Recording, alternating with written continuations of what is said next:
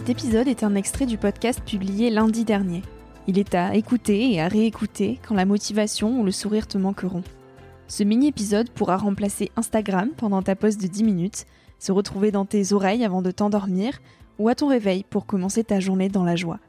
Si cet extrait te plaît et que tu as envie d'en connaître plus sur mon invité de la semaine, l'épisode en entier t'attend chaudement sur Nouvel Oeil. Quand tu es alité, tu es obligé de te poser des questions. Euh, mais c'est pareil, chacun fait ce qu'il veut.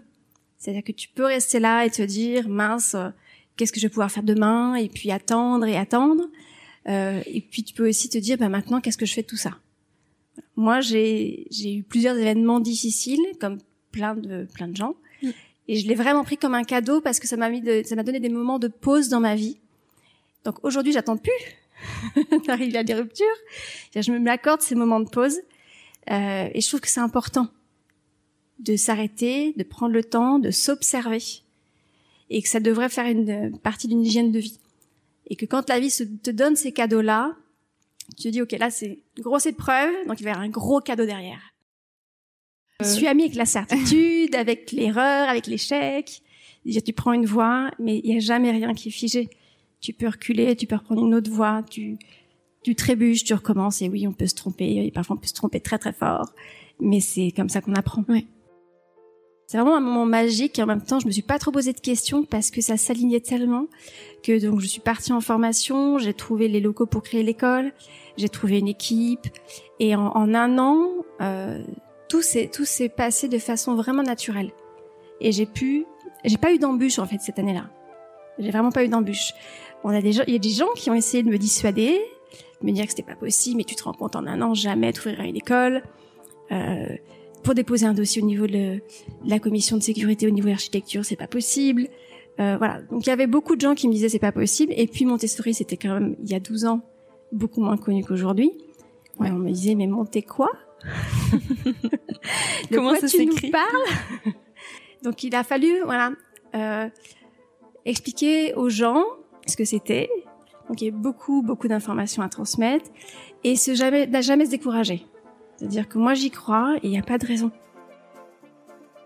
La Stéphanie d'aujourd'hui, c'est pas la même qu'il y a 15 ans, ce sera pas la même dans 10 ans. Donc pour moi, ce qui est important, c'est de, se poser la question régulièrement de si on est à sa place. Est-ce que ce que je fais me remplit? Est-ce que ça me fatigue? Ou est-ce qu'au contraire ça me dynamise? Est-ce que je suis heureuse? Euh, Est-ce que j'ai vraiment le sentiment de faire quelque chose qui a du sens pour moi? Je pense qu'on est dans une société qui est en pleine mutation. Euh, depuis euh, euh, quelques années, on observe des, des besoins différents chez les jeunes. On, a, on évolue socialement, culturellement, euh, avec les réseaux sociaux, avec euh, cette quête aussi au niveau du climat, de comment comment préserver la planète. Donc a, ils ont beaucoup de questions. Ils savent que les modèles passés ne leur conviennent plus à eux. Ils veulent pas agir comme ça, mais ils savent pas encore vraiment ce qu'ils vont faire. Donc on est un peu dans un entre-deux où ils savent qu'ils peuvent pas continuer, mais ils savent pas quoi faire, pour la plupart. Et en même temps, ils voient les générations d'avant qui leur disent c'est à vous de jouer maintenant. Donc ils ont une pression incroyable. Euh, surtout faites pas comme nous, d'accord, mais on fait quoi? Donc c'est vraiment des questionnements qu'ils ont. Et puis c'est une génération qui est sensible à ça, c'est-à-dire que ça fait partie de leur ADN. Donc ils, ils ressentent, mais ils savent pas forcément par quel bout prendre les choses. Euh, et moi, ce que je dis avec les jeunes que j'encadre, ce que je leur dis, c'est que je sais pas non plus où ils vont aller et ce que moi je peux leur apporter.